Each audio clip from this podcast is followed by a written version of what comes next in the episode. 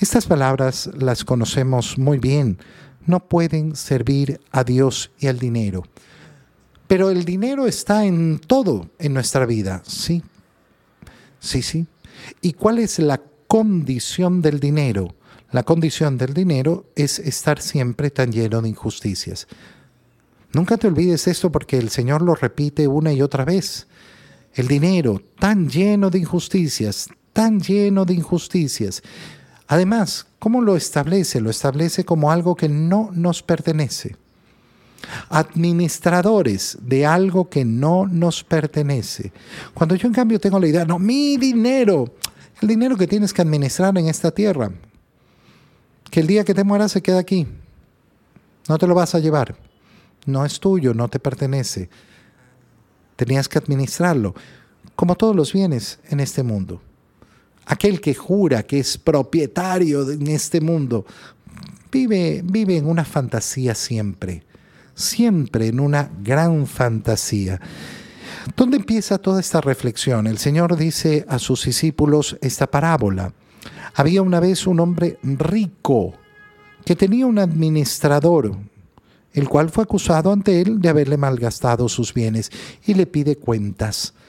¿Qué es lo que me han dicho de ti? Un hombre rico que tiene un administrador infiel. Esta es la parábola del administrador infiel. Y entonces el administrador se pone a pensar, ¿y ahora qué voy a hacer?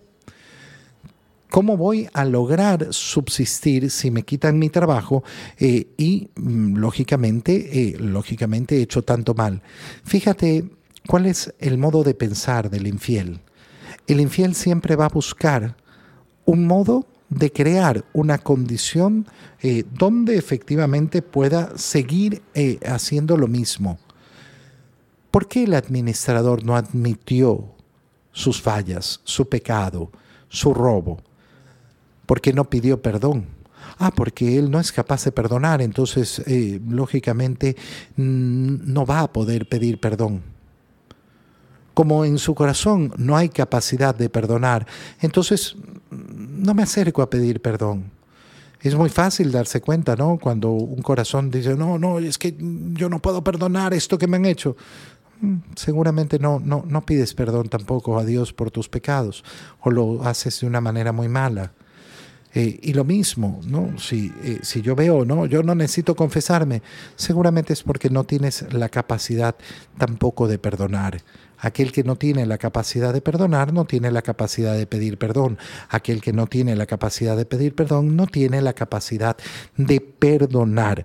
Y entonces es mejor inventarse una estrategia distinta y va llamando a los diferentes eh, acreedores, perdón, a los diferentes deudores de su amo y les va haciendo una estrategia eh, mostrándose como bueno pero en verdad lo único que estaba haciendo era una estafa. ¿Para qué? Para estafar también a esos, para aprovecharse y seguir aprovechándose de esos, porque ahora les iba a poder cobrar el favor, ¿no? Mira, yo te hice este favor, entonces ahora eh, dame tú.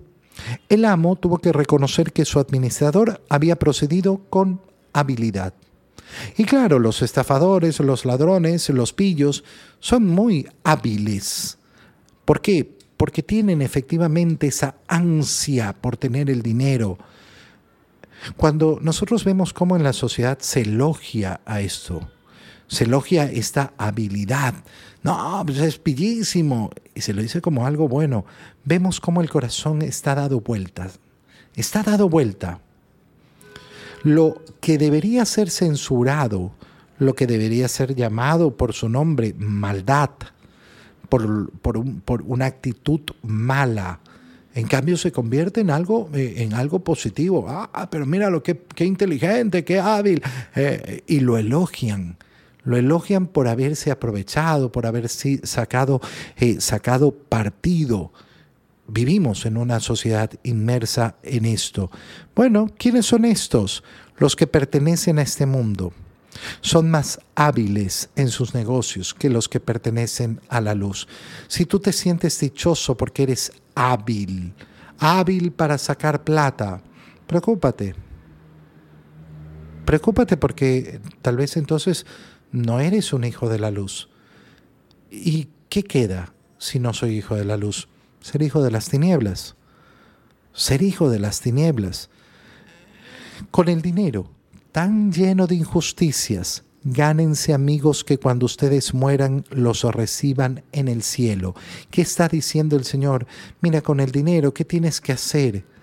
Tienes que hacer el bien. Tienes que hacer el bien. ¿Por qué el Señor dice tan lleno de injusticias el dinero? Porque la verdad que la repartición de los bienes siempre va a ser una repartición falsa. Aquella persona que está convencida que todo lo que tiene lo tiene por el fruto del sudor de su frente es un loco, es un drogadicto, no tiene idea de lo que es la realidad. No, lo que tú tienes no es fruto del sudor de tu frente. Puede ser que hayas sudado mucho, pero no es el único factor. Muchos otros factores han intervenido y la ayuda de muchas otras personas ha intervenido para que tú tengas los bienes que tienes. No, no es verdad. Si tú vives en esa mentira, sal, sal de esa gran falsedad. No, no te mereces lo que tienes. No es que te lo has ganado, no es que lo has sudado. No digo que no lo hayas trabajado. Digo que no es el único factor y muchas veces no es el factor más determinante.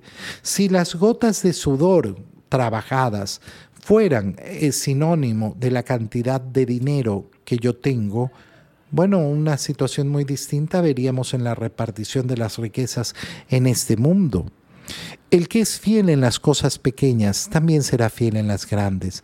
Qué importante darnos cuenta que el Señor nos dice que todo, todos los bienes de este mundo son una cosa pequeña, que vendrá a lo grande. Cuando yo, yo digo, no, es que lo importante es tener las cosas en este mundo, tener las cosas. Pero si estos son pequeñeces, esto es la vida temporal. Yo quiero los bienes eternos, los que no terminan. No hay criado que pueda servir a dos amos. ¿A quién quiero servir yo? ¿Al Señor o al dinero? Señor, permíteme reconocer siempre que servir el dinero no sirve para nada. Servirte a ti da la gloria eterna.